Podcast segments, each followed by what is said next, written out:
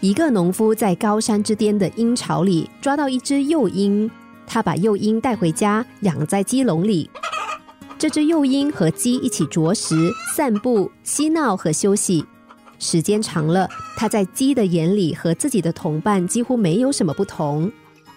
鹰的羽翼渐渐丰满，主人非常想把它训练成猎鹰。可是由于终日和鸡混在一起，它已经变得和鸡完全一样，根本没有飞的愿望了。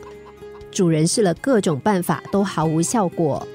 最后，农夫把鹰带到山崖顶上，一把把它扔了出去。鹰沿着悬崖急坠而下，恐惧让它努力的拍着翅膀，终于一声长啸，鹰展翅腾起，在广阔的天空里任意翱翔。给自己一处悬崖，你就有可能展翅高飞。西汉名将韩信曾经背水一战，最后大获全胜。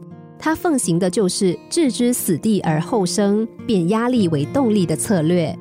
只有置身险境，自身的潜力才能够最大限度的迸发出来，助你达到理想的顶峰。生命旅程中，有时候我们难免会陷入洼地里，背负种种重压，那就努力抖落它，挣脱束缚，向上向前吧。心灵小故事，星期一至五下午两点四十分首播，晚上十一点四十分重播。重温 Podcast，上网 U F M 一零零三 t S G。